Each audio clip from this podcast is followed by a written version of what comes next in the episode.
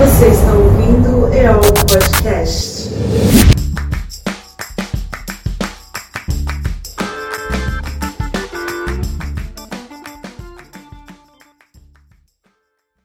Olá, ouvintes do El Podcast. Meu nome é Demar Lourenço e o tema desse mês não poderia ser outro. O historiador Valério Arcari falou no dia 23 de janeiro com o jornalista Mauro Lopes sobre a tentativa de golpe do último dia 8 e seus desdobramentos. A conversa foi no canal do YouTube TV Fórum da revista Fórum. Bolsonaro saiu, mas a mídia antifascista continua sendo importante. Siga a gente no Spotify ou no seu agregador de podcasts preferido e procure pelo Esquerda Online no Instagram, Twitter e outras redes sociais. Sem mais delongas, vamos para a conversa.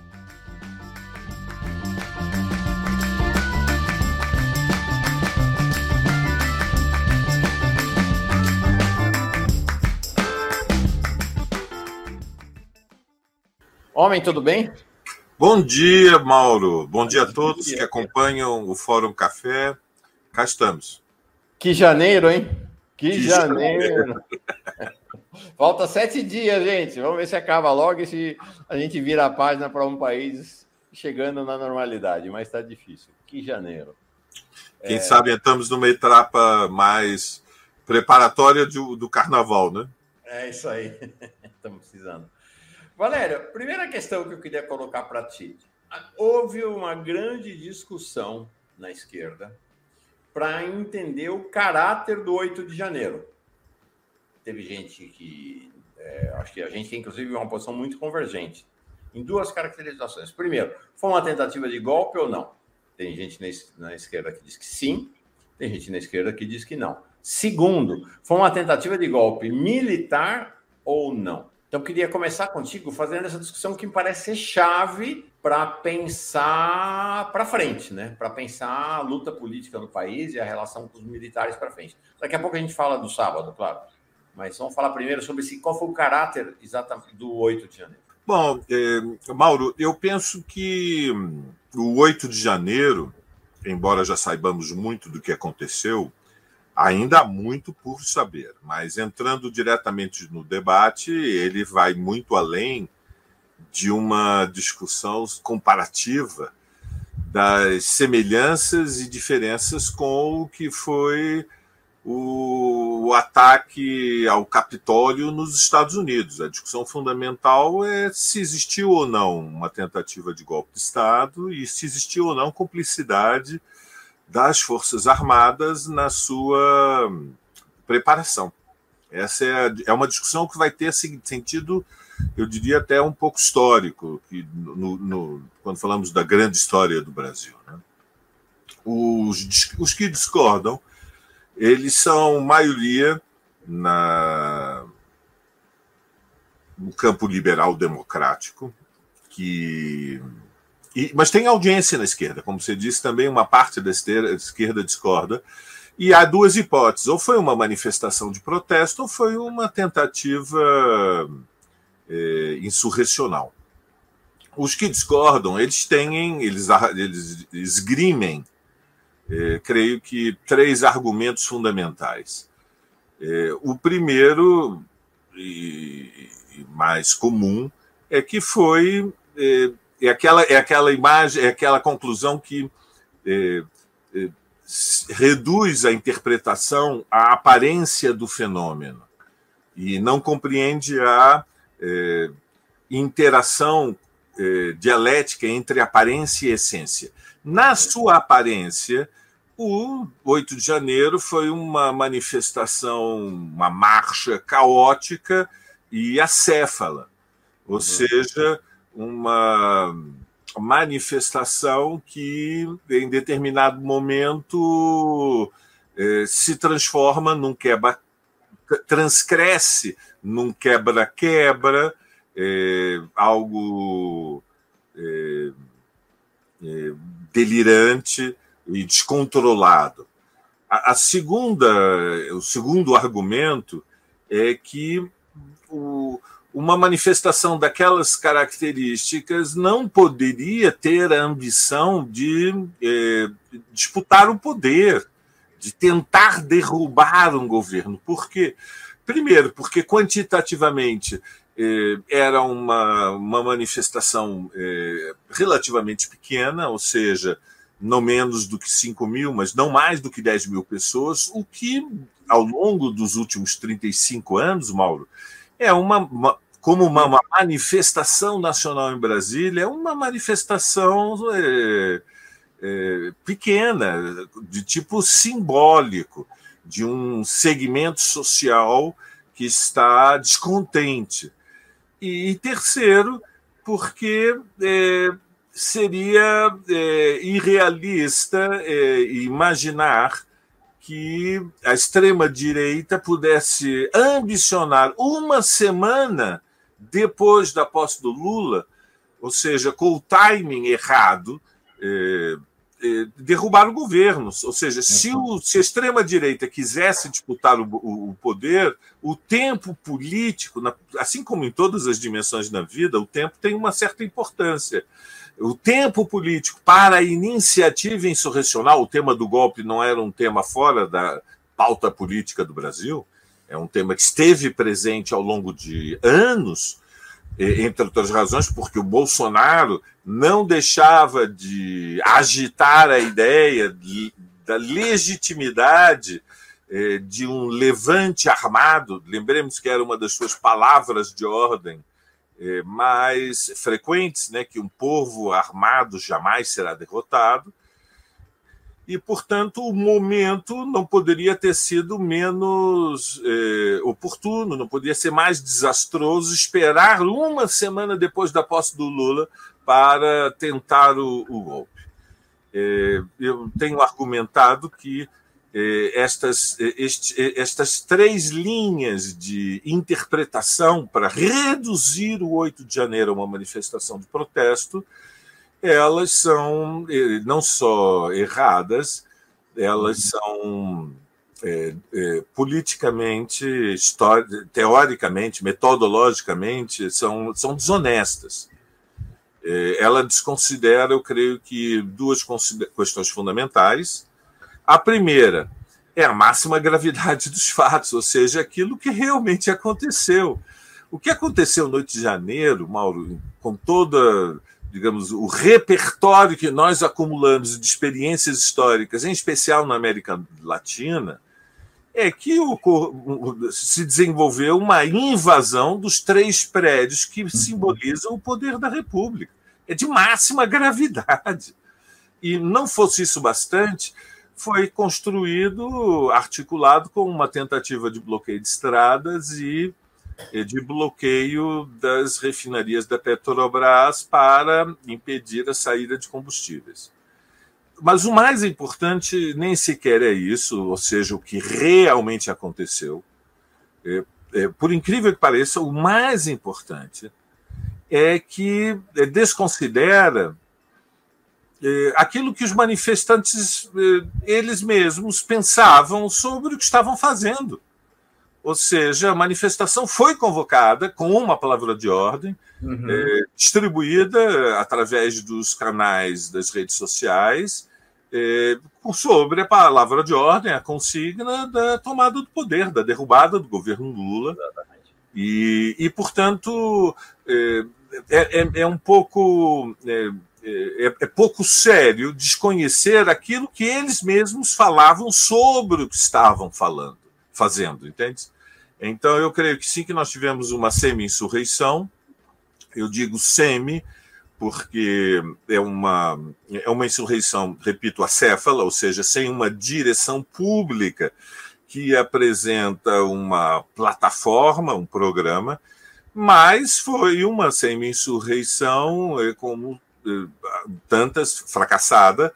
É, talvez o argumento é, que seria mais sério, mas seria também uma, o menos. É, é,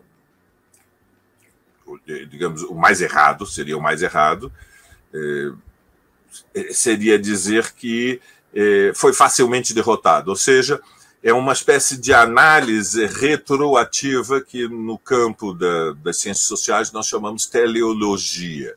Né? Uhum. A teleologia é, é a premissa de que há uma direção nos acontecimentos que escapa à, à vontade das pessoas, a quase como um destino no processo histórico. Então, e é muito fácil cair na armadilha da teleologia, porque retrospectivamente o que, como dizem eh, os portugueses, eh, o, que aconteceu tem muita força, né? Foi facilmente derrotada, mas a maioria das insurreições e semi-insurreições na história dos últimos 100 anos no mundo foram derrotadas. Não é simples tomar o poder. É muito difícil. A luta pelo poder é uma luta política muito complexa. em sociedades agrárias, em sociedades menos articuladas, como foi a América Latina antes dos anos 20 do século passado, né, até 1920, ou uh, em sociedades da África subsaariana, subsaariana ou seja, sociedades uh, agrárias, sociedades onde eh, a, a, a, classe dominante ainda está sendo construída, em que o peso das Forças Armadas é desproporcionalmente grande, em que não há partidos políticos implantados, em que a maioria da sociedade está fora das grandes cidades.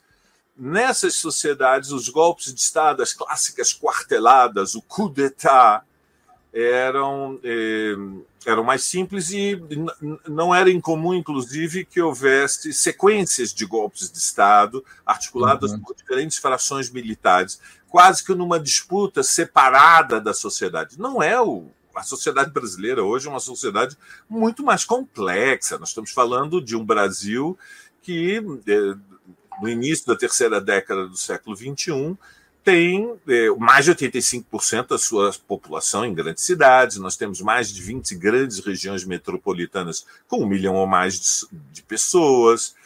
E, portanto, o, as classes sociais elas já ganharam uma maturidade, uma musculatura que faz com que a luta pelo poder seja, ainda que muito intensa, mais complexa do que simplesmente é, uma do que digamos que uma quartelada pode resolver. Então, eu em resumo diria, nós tivemos diante de uma tentativa de golpe de Estado, ela foi facilmente derrotada, porque, evidentemente, a extrema foi uma, uma iniciativa de uma ala da extrema-direita, várias alas da extrema-direita. Este é parte do mistério. Nós conhecemos muito bem quais são as diferentes alas da esquerda, porque ela atua eh, publicamente, porque todas as correntes de esquerda, das, das menores às maiores, eh, publicam os seus textos, é, é, deixam transparente as suas opiniões políticas, concordemos ou não. No caso da extrema-direita, ela é mais submersa, mais subterrânea, é uma, uma extrema-direita oculta. É, ela veio é, se desenvolvendo e, portanto, também se subdividindo ao longo dos últimos seis anos. Foi uma iniciativa de uma ala da extrema-direita, com articulações é, no interior das Forças Armadas que permanecem até agora ocultas. Por para terminar, eh, creio que é impossível entendermos o 8, né, o dia 8 passado, sem a, digamos, a chave do enigma. A chave, a chave do enigma é o papel do Bolsonaro. Esta é a questão central e inescapável como e, e, de uma forma talvez até mais aguda do que nos Estados Unidos, porque nos Estados Unidos no dia da invasão do Capitólio, do Capitólio o Trump estava na rua, fez um discurso, chamou a manifestação publicamente, embora uhum. não tenha comparecido. No caso do Brasil há um elemento mais obscuro no processo que é que é, Bolsonaro e, ou seus filhos ou o núcleo dirigente do bolsonarismo é, não esteve presente. Bolsonaro estava fora do país e isso introduz um elemento é, é, de opacidade, né? é opaco, é pouco transparente, e, e a chave da investigação é sabermos é, se existia uma articulação direta que compromete ou não Bolsonaro com a organização do 8 de janeiro. Nós sabemos que ele foi inspirador. Portanto, como é, ele tem uma responsabilidade indireta evidente como inspirador do 8 de janeiro.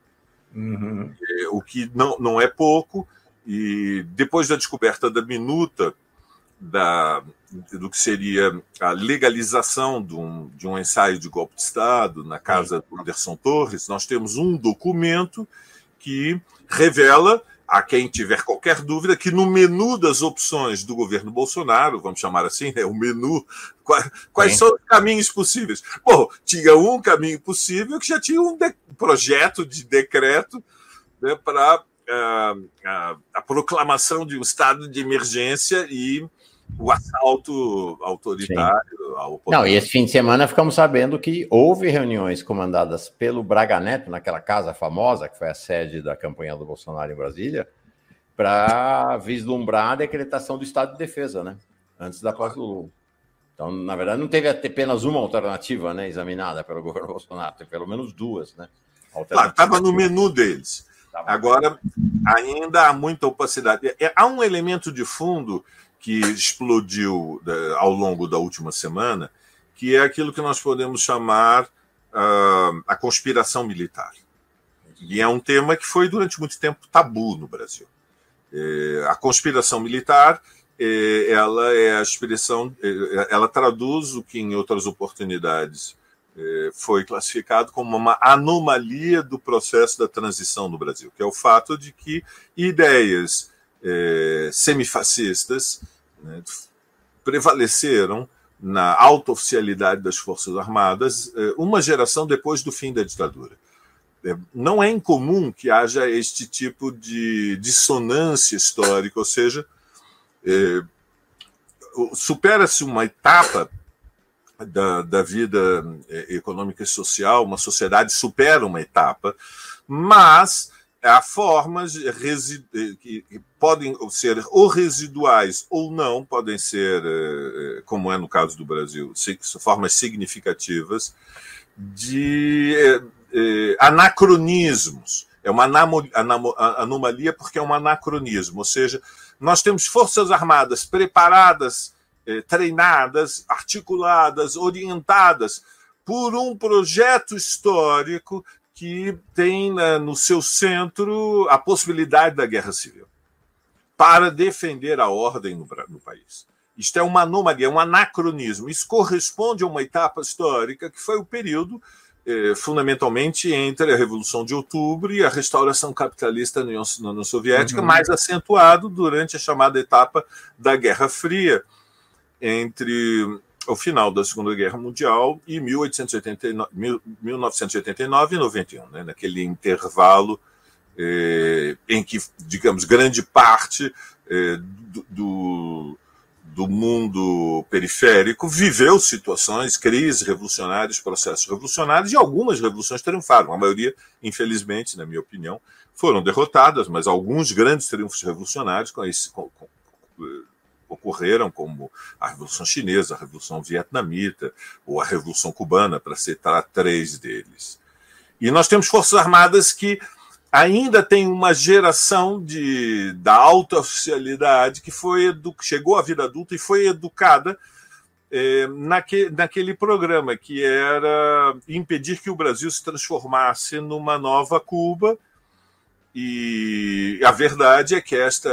É, esta ideologia na cabeça da, da, do que nós podemos chamar a né, coluna vertebral do, do Exército Brasileiro ou das Forças Armadas também, ela é um anacronismo.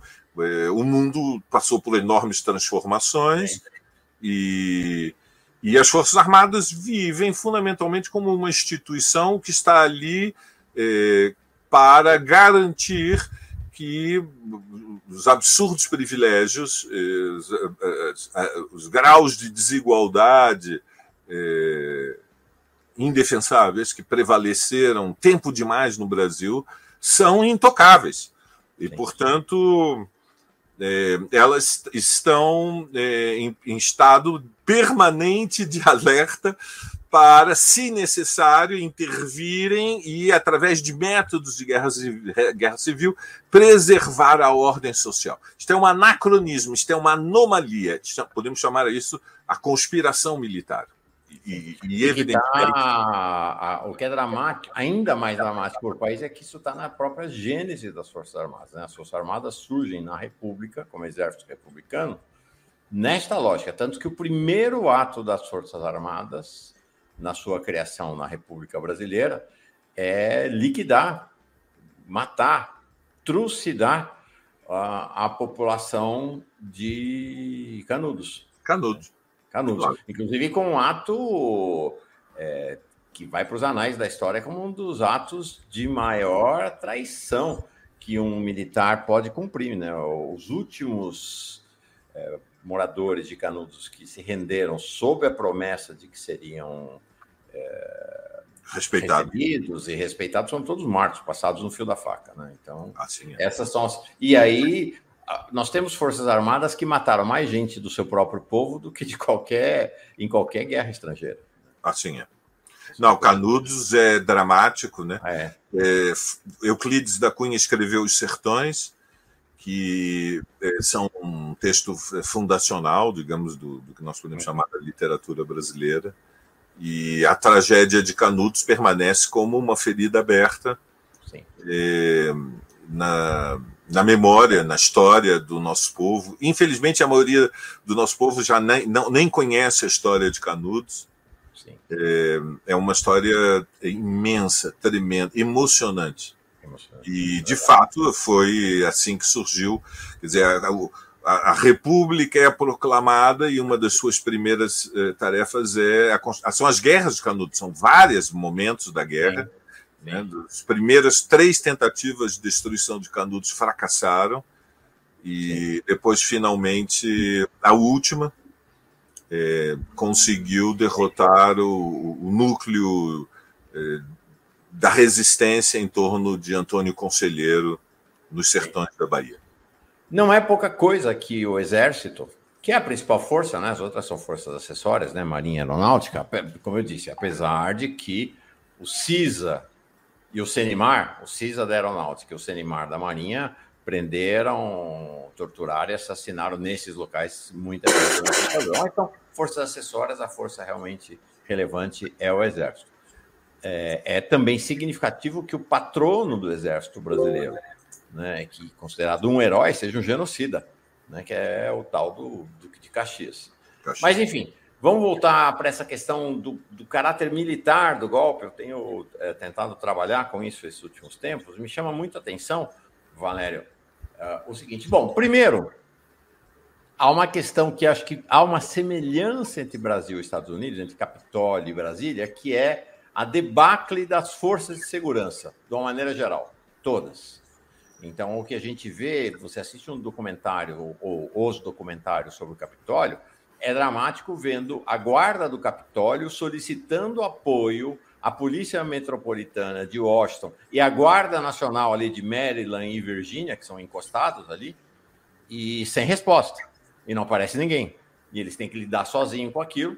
É, foram verdadeiros heróis, como ao que tudo indica, né? Os, os, a guarda do Senado, em especial, foi composta de verdadeiros heróis. Os filmes que vêm à tona são muito relevantes, mas lutaram sozinhos, né? sem apoio nenhum, foram abandonados. A diferença é a questão do papel militar, lá e cá, né? Essa acho que é a grande diferença. E o que a gente vê é, primeiro, as revelações é, da, do papel que esse general Arruda, agora ex-comandante do Exército, para nossa alegria e alívio, do papel que ele exerceu.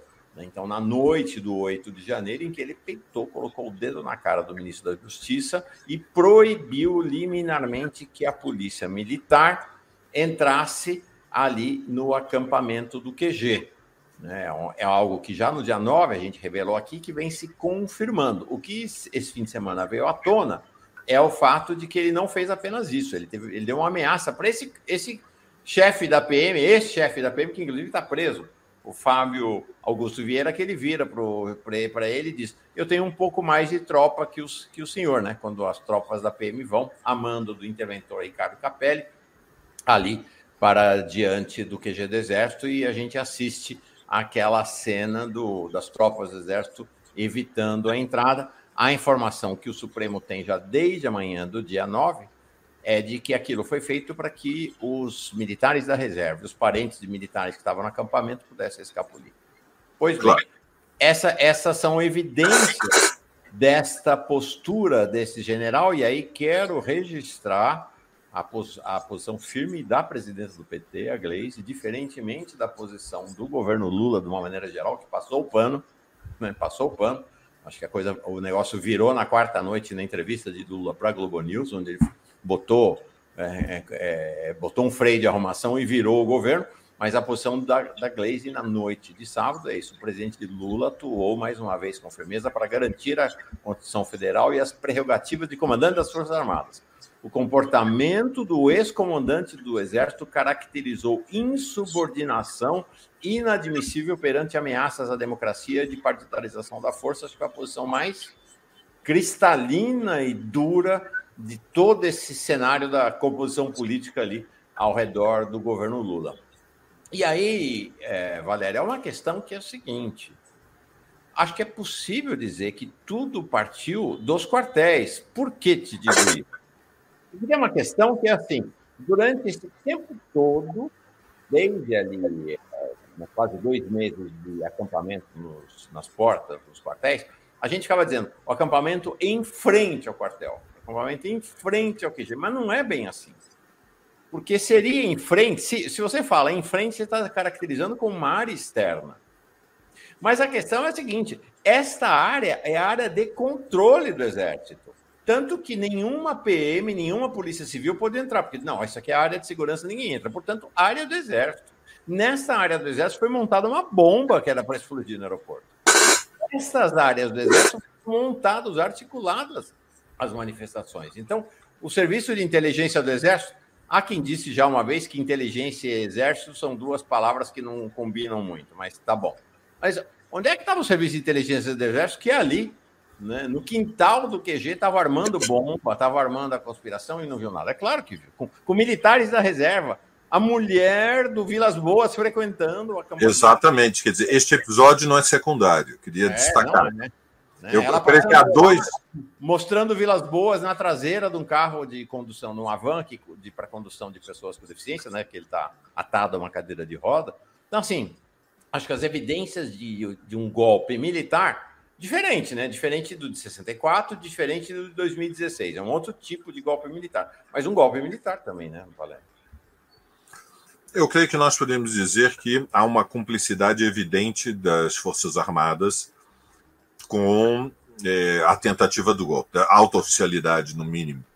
É, creio que nós temos que compreender que o, aquilo que nós chamamos o bolsonarismo é um movimento de extrema-direita, repito, com várias alas internas. É, isso tem uma certa importância, escapa frequentemente. A, a análise é um momento da, da interpretação da realidade em que nós temos que ser minuciosos um pouco como os médicos, quando eles é, vão tentar construir um diagnóstico. É preciso fazer exames, investigar a realidade. É, né, o paciente chega e diz: Não, doutor, eu tenho uma dor no abdômen. Bom, é preciso fazer uma investigação, é preciso fazer exame de sangue, exame de urina, imagem, exame de imagem, é, é, é uma tomografia. É preciso ser minucioso. A extrema-direita no Brasil ela tem várias alas internas nós temos a ala militar, nós temos a ala evangélica, nós temos a ala eh, que nós podemos chamar eh, propriamente empresarial, né, que envolve um movimento de milhões de pequenos e médios empresários que tem eh, formas múltiplas de organização na sociedade civil, de clubes, de associações, de fraternidades. E, e, e então, e, e, temos propriamente a ala que é de forma mais disciplinada, controlada pelo próprio Bolsonaro, que é uma uhum. ala política que envolve vereadores, deputados, é, dirigentes que ocupam posições de, à frente do Estado, diferentes gestões. Então, grosso modo, nós podemos falar de quatro alas. Depois, dentro de quatro alas, nós temos sub-alas. Por isso eu digo para você e aqueles que nos acompanham que há um trabalho de investigação sobre o 8 de janeiro ainda por ser feito. E exige uma certa paciência, porque o momento da análise eh, recorrer à imagem eh, metafórica, clínica, ele é um momento delicado, ele exige paciência, disciplina e muita curiosidade, ou seja, é preciso puxar o fio, puxar o fio e ir atrás, ir atrás, não ficar satisfeito só com a aparência. Que nós sabemos das relações destas quatro alas com o 8 de janeiro, as quatro. Nós sabemos que é um movimento, não é um movimento de toda a extrema-direita. Então, isso também precisa uma explicação. Nem toda a extrema-direita esteve comprometida com o 8 de janeiro. Foi uma parte da extrema-direita. Ou seja, não nos enganemos, a, o segmento que esteve envolvido no 8 de janeiro está sendo reprimido, é, está sendo investigado. Nós vamos ter os resultados dessas investigações e esperamos que a justiça é, é, condene é, quem tem que ser condenado. Mas não sejamos ingênuos. As ramificações do bolsonarismo são muito mais amplas. Eles não têm presença só nas Forças Armadas e policiais, eles têm presença na justiça. Há milhares de juízes no Brasil que estão têm enorme e, e confessa simpatia pelo projeto da extrema-direita, que consideram que no Brasil a única possibilidade de haver progresso social é com é, uma ditadura que é necessário um regime forte. Por quê? Porque há um movimento político-cultural de extrema-direita que tem apoio de quase metade da população, mesmo uhum. nas grandes cidades. Vamos lembrar, o bolsonarismo, à exceção de São Paulo, Porto Alegre, ganhou nas principais cidades brasileiras. Ganhou nas cidades, nas capitais, ganhou em Belo Horizonte, ganhou no Rio de Janeiro, ganhou em capitais do Nordeste, Mauro. É em capitais do Nordeste. Então, o bolsonarismo tem ramificações que são poderosas, tem retaguarda, é, é um movimento político que tem é, que não é centralizado. A única corrente centralizada dentro da extrema direita brasileira é aquela que é dirigida, é, conduzida quase pessoalmente pelo clã Bolsonaro. Uhum. E, e, portanto, é, há uma investigação que ainda tem que ser feita. É, eu tenho dúvidas como vai ser o processo dos julgamentos daqueles já que foram presos, porque eu não confio. É, são, é um movimento político-cultural que tem bases profundas. Há uma revolta imensa contra é, o movimento de mulheres, contra a reversão do, do, daquilo que é mais retrógrado na sociedade brasileira, que é essa estrutura é, patriarcal machista que explica por que, que o feminicídio é uma epidemia no Brasil. É, é um movimento político-cultural que expressa a reação de setores é, é, politicamente muito é, reacionários uhum. é, contra o fato de que o Brasil é o país mais negro do mundo fora da África. Há um, há, uma, há um segmento nas classes dominantes que tem é, audiência nas camadas médias, e infelizmente chega a influenciar setores na classe trabalhadora que são supremacistas brancos no Brasil. Uhum. Essa é que é a verdade que se reconhece como uma sociedade filiada à Europa nas Américas. É, é, um, é, um, é, um, é um processo político, cultural retrógrado, é uma aberração no início do século XXI, mas a sociedade, a transformação da sociedade é um processo muito, muito complexo. Então, o machismo, é, o racismo, a homofobia, é, e, e também uma interpretação é, é, totalmente deformada do que é o patriotismo. Né? A, a ideia de, de, de, nacionalismo como vocação imperial, quer dizer, a nostalgia de que o Brasil é, deveria ocupar um lugar no mundo como um império da, da, da, cultura ocidental na, na, na, América do Sul e, portanto, deveria dominar a América do Sul. Então, a, a, nós estamos diante de um movimento político que tem base social, e embora venha de uma imensa derrota política, infelizmente a relação social de forças ainda não mudou ao ponto. Movimento político, podemos, social, cultural, né?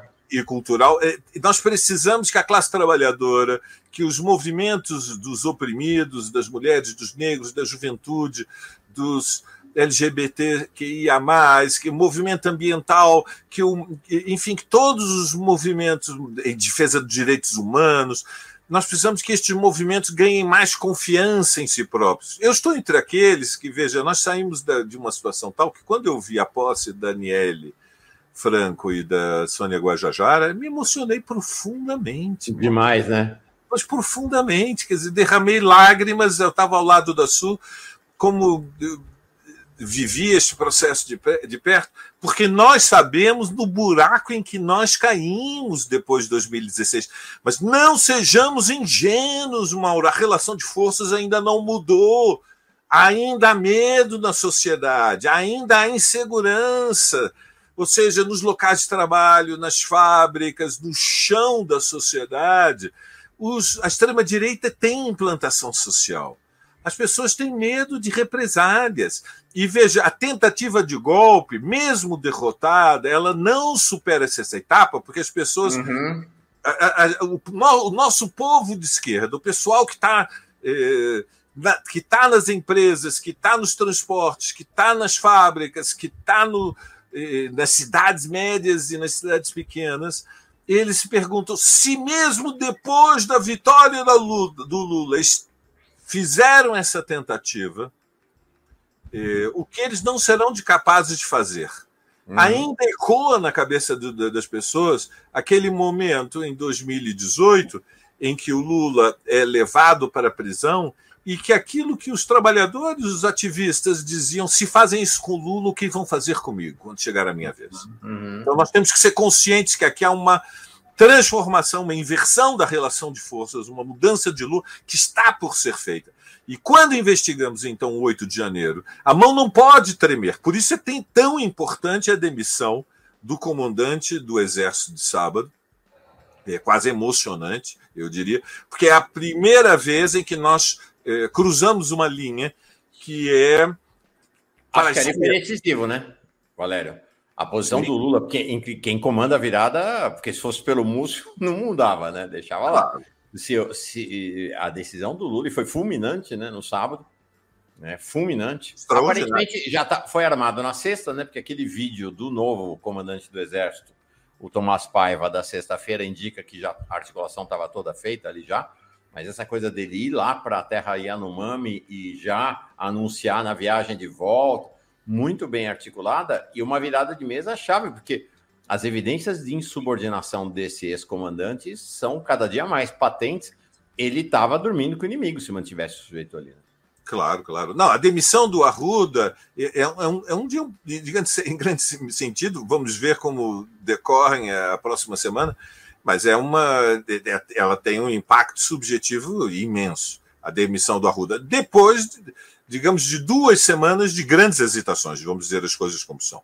Ou seja, nós já sabemos que o, que o Capelli tentou desalojar os fascistas da frente do quartel do Exército, para dizer com todas as letras, né? o, o Dino indicou o Capelli para interventor e o, Tarpelli, o, Capelli, o Capelli foi com a força da PM para o acampamento. E foi bloqueado, que é uma linha militar de defesa, com tanques.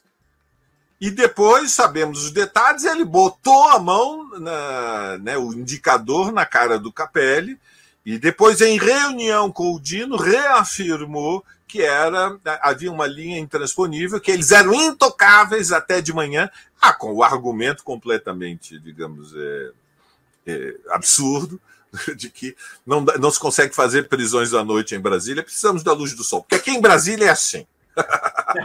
de noite a gente não prende.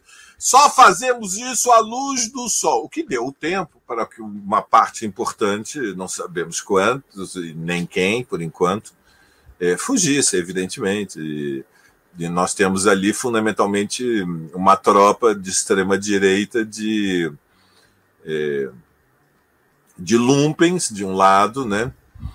E de homens de meia idade é, completamente ensandecidos, e, enfim. É, de, mas voltando ao nosso foco, o problema militar, que é, o, que é a questão mais importante do ponto de vista é, político-social, e tem um significado histórico, é, o problema militar é, um, é uma questão ainda por ser resolvida, é, que há cumplicidade das Forças Armadas, não há nenhuma dúvida, que há é, articulação com as Forças Armadas, tampouco há dúvida alguma, é, que a prisão, que, digamos que a demissão do Arruda não resolve este problema, também não sejamos ingênuos. Né? Vamos uhum. lembrar que o, o general Tomás, que acabou de ser indicado comandante do Exército, era o ajudante de ordens do Vilas Boas. O chefe de gabinete do Vilas Boas, pois é. E nós sabemos o lugar que o Vilas Boas ocupa, hoje simbolicamente, dentro é, da corporação. Ou seja, nós temos uma corporação militar que tem as suas lealdades, o seu espírito de corpo. O próprio Tomás, no discurso famoso da semana passada, falou Viva o espírito de corpo, viva a nossa corporação, quase como se eles cumprissem um papel dos salvadores da pátria, quer dizer, o exército como a espada que protege o Brasil de si próprio, que, que sabe melhor o que é necessário para o Brasil uhum. do que a própria nação. A substituição da nação pelo exército. Esta é a noção do partido militar. Este discurso ideológico ele prevalece nas Forças Armadas. O Tomás, o general Tomás é parte desta cultura política, foi criado nesse meio, é, e, portanto, a nossa atitude tem que ser de um alerta permanente, conscientes de que não é simples fazer a investigação, uhum. que, e que, no entanto, terá que ser feita sobre a penetração da, da articulação dos golpistas dentro das Forças Armadas. É, isso é uma responsabilidade da investigação, da Polícia Federal. E hoje o seu desenlace, eu diria, é ainda incerto, Mauro. Uhum. É, nós, temos, nós temos boas razões para estar felizes, digamos. Sim. Vamos ser sinceros. O comandante do Exército finalmente foi demitido. Demorou, mas foi. Ok? Isto é imenso. Ou seja, durante os 13 anos dos governos Lula e Dilma, não aconteceu nenhum passo em frente tão significativo como este. Eu diria que, simbolicamente, é equivalente à constituição da Comissão da Verdade no governo Dilma, uhum. para você ver a importância. Não vou dizer que é maior do que isso, porque eu tenho, digamos, uma. Acho que o que nós avançamos na Comissão da Verdade, que foi atrasado e foi pouco, teve importância imensa imensa para uma geração da esquerda brasileira. Mas, é, mas a verdade é que é, nós carregamos nos nossos ombros o peso de uma transição é, que protegeu, deixou intacta as Forças Armadas com o custo histórico que nós estamos vendo hoje, uhum. que é um custo gigantesco. Agora, o mais importante, eu diria o seguinte, Mauro, é o seguinte: estes acontecimentos têm, têm impacto. Ou seja, o fracasso do 8 de janeiro, a, a, a prisão dos acampados em frente ao quartel de Brasília, a demissão do Arruda, são fatos que estão incidindo na consciência de dezenas de milhões, em particular da, da juventude brasileira. Uhum. E, e estão incidindo positivamente. Ou seja, eu creio que as pessoas entram nesta etapa, eu brincava, né, pré-carnaval, começando a respirar e, e, assim a pensar o seguinte: não é que talvez seja possível mudar mesmo o Brasil? Uhum. Será que não é possível mudar o Brasil? Que esta é a questão de fundo, Mauro. A questão de fundo, a eleição do governo Lula, a ideia de que há um governo de esquerda, do, do, quando nós pensamos grandes, quando abrimos a mente, a questão de fundo é: há milhões, dezenas de milhões de pessoas, eh, de mulheres jovens negros, de LGBTs, de indígenas. Há uma, a, a nível nacional, uma, uma corrente que começa realmente a acreditar. Será que nós vamos mudar o Brasil? Será que é mesmo possível desmatamento hum. zero? Será que é mesmo possível elevar o piso da remuneração do trabalho manual, reduzir a jornada, é, reduzir a, o que é o enriquecimento aceleradíssimo, quer dizer, o teto não só da, da, da remuneração do, do, do trabalho, mas do capital. É possível reduzir as desigualdades? É possível mesmo, a juventude negra se pergunta, que eu possa pensar em ter um destino?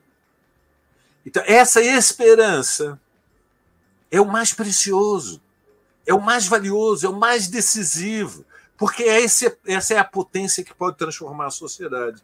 E nós vivemos num país em que, por tempo demais, o que prevaleceu foi o cinismo mesmo entre as pessoas mais instruídas, ou mesmo, mesmo entre as pessoas com melhor caráter, é, é a premissa de que não seria, é, seria bom se o Brasil mudasse, mas não é possível.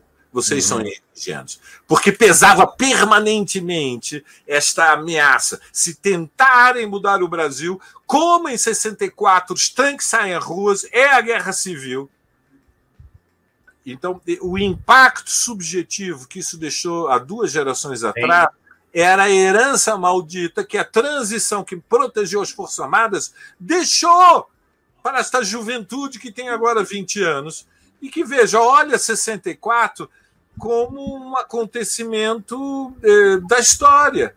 Mas, mas, mas, Valério, mas acho que esse impacto é um impacto não apenas sobre a juventude. Se você pegar a conduta do governo Lula em relação aos militares, até a decisão do presidente de remover o comandante do Exército, eu vou te dizer, chega a ser inacreditável, né? Era patente a relação de medo, temor, quase pânico, né? temor reverencial diante das Forças Armadas. Depois do 8 de janeiro, o chefe do gabinete civil, Rui Costa, vai ao encontro, que já é estranho, né, dos três comandantes militares e diz que a pauta do encontro era a modernização das Forças Armadas. É chocante. É, ou seja, era dar mais dinheiro para as Forças Armadas que tinham acabado de ser patrocinadoras abertas ou silentes, no caso, de um golpe de Estado. Né? O José Múcio reafirma o caráter democrático dos acampamentos. Então, assim, acho que é, essa, essa é uma questão, né? Acho que tem um temor reverencial às Forças Armadas e que Lula chutou o balde. Né? Chutou, sei, chutou o balde. Não tem temor nada. Quem manda aqui sou eu. Acho que essa foi uma postura. É, o presidente da República, o comandante-chefe, eles vão ter que se submeter.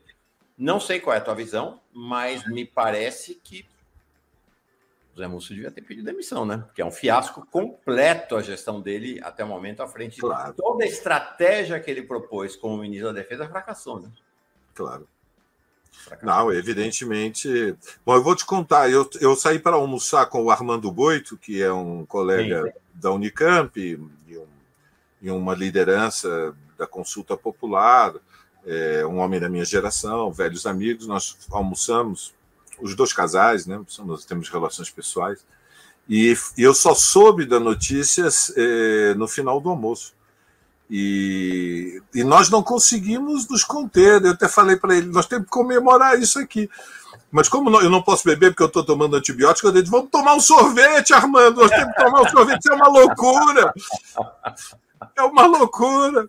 Vou tomar um sorvete de crocante, que é um, um sabor que era muito popular no Brasil há 30 anos atrás. Não, é um acontecimento é, é, para a nossa geração, Mauro, é espetacular. É, de fato, o Múcio, é, o Múcio era mais representante, creio que nós conversamos sobre isso na semana retrasada.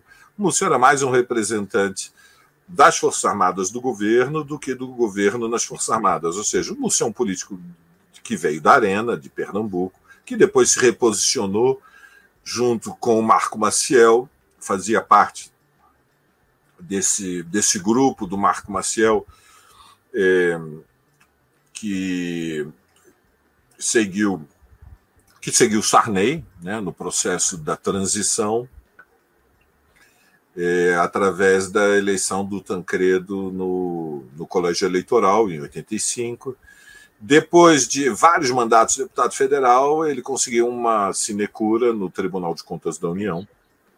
E depois é, muito, muito, provavelmente porque ele conviveu com o Lula na Assembleia Constituinte. Né? O Lula, muitos não, não, não sabem, foi deputado constituinte em 1986, entre 86 e 90. É, e, e, em, em Brasília, e de resto em todas as assembleias, se constroem relações pessoais, mesmo entre lideranças que expressam é, é, politicamente, através de partidos, interesses contraditórios da sociedade. Há a dimensão sempre pessoal da, é, da relação. Sim. Que são pessoas que são que não só discordam, mas que são politicamente adversárias ou até mesmo inimigas de classe, mas que conseguem construir uma relação honesta. Uma relação honesta não é uma relação é, não é uma relação de identidades políticas, é uma relação que está construída sobre uma premissa que é, é que não se mente. Veja, o, o, feijão com arroz da luta política é dissimulação. Uhum. Faço um pequeno comentário para que aqueles que nos acompanham compreendam o que eu quero dizer.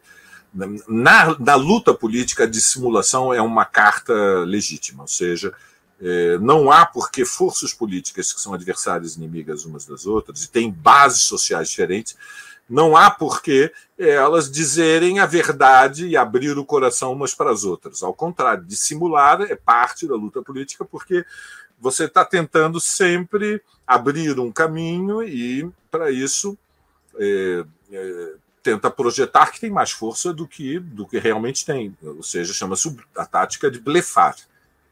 É, é, eu creio que o Lula e o Mus construíram de alguma maneira uma relação é, honesta um com o outro, ou seja, não blefavam um com o outro, o que torna Sim. a conversa mais rápida. Você não tem que interpretar até onde vai a mentira, onde é que acaba a mentira e onde está a informação cifrada. É, e, e isto provavelmente foi muito valorizado pelo Lula, porque é, em primeiro lugar, a esquerda quase não sabe nada sobre as Forças Armadas, vamos dizer as coisas como são. Nós temos muito pouca informação sobre as Forças Armadas e os nossos especialistas sobre essas Forças Armadas têm, encontraram sempre uma dificuldade, que é uma corporação ultradisciplinada, ultra. É, faz, o, digamos, o, o nosso leninismo na esquerda parecer um jardim da infância, e, portanto, é, nós sabemos pouco é evidente que há conflitos entre eles, é evidente que há diferentes alas, é, é diferente, é, me parece evidente que há é, correntes, lideranças. Nós não sabemos nada, Mauro, ou quase nada. Uhum. Então, uma das preocupações do governo Lula é ter informações. E... O professor Manuel Domingos, que é um, um, desses especialistas brasileiros, ele o tempo inteiro fala disso. Nós não sabemos das Forças Armadas. Claro. Por quê? Porque as agências de informação do Estado brasileiro eh, não espionam as Forças Armadas. Uhum. Espiona, o governo espiona a si próprio. Uhum. Todos os governos brasileiros espionaram a si próprios. Não espionam as Forças Armadas. Por quê? Porque se mijam de medo. Me desculpe a expressão é, urinária, é, mas, é, mas é disso que se trata. E, e, portanto, creio que o sentido da indicação do Múcio era ter pelo menos mais informação, ter o pé no chão. O problema é que o Múcio eh, revelou-se impotente diante da gravidade da crise brasileira. Eu não creio que ele seja desonesto com o governo, não tem razões para dedicar. Eh, digamos, confio eh, que, o, que, o, digamos que a, que a relação de que o, critério, o único critério possível para a indicação do Múcio seria a relação pessoal e confio que ele não tenha traído essa aposto, sei, não, não tenho opinião, talvez seja a melhor forma. Não tenho opinião sobre o que eu não conheço. Mas é evidente que, do ponto de vista político, é imperdoável que o ministro da Defesa tenha é, se atrapalhado ao ponto de defender as, os manifestantes concentrados em frente dos quartéis depois de dois meses do processo eleitoral. É. E, e num ataque de sincericídio, como se diz, que é uma palavra que nós no Brasil inventamos para o resto da humanidade, que é o suicídio político, o sincericídio por excesso de sinceridade. Ele declarou que tinha amigos e até parentes de, de, dentro das, das concentrações como um álibi para legitimar que não deveriam ser desarmadas e, se necessário, violentamente, para dizer as coisas como são. Porque no Brasil, é, o uso da violência é, contra as massas populares, a mão nunca tremeu. Quando é que a mão tremeu? O, o, o Alckmin não mandou a polícia militar sobre o Pinheirinho, para dizer as coisas como são. Mal, com, com um pouco de, também de honestidade entre nós. O que, que aconteceu no Pinheirinho? Não foram métodos de guerra civil contra a população desarmada que estava tentando é, garantir a luta pela casa, mas a hora de, é, de ter a força de, de dizer um basta, é, o Múcio fraquejou. Eu creio que ele perdeu as condições políticas para continuar na frente do Ministério da Defesa Oxalá seja uma questão de tempo a sua substituição eh, eh, por alguém que tenha a decisão eh, que creio que é inadiável, que é incontornável, diria, não sei, incontornável, é. e é que tem que passar a limpo a, a, situação dentro das Forças Armadas, ou seja, talvez uma geração de generais tenha ir para a reserva. Sim.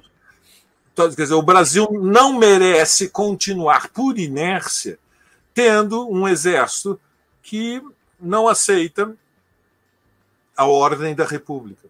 Não pode, o Brasil não aguenta mais isto. Isto não é mais tolerável. Então, há uma solução pacífica que é negociar a passagem para a reserva antecipada de uma geração para dar oportunidade a uma nova geração de militares com maior, é, com a mente mais aberta para compreender qual é a sua função na sociedade brasileira.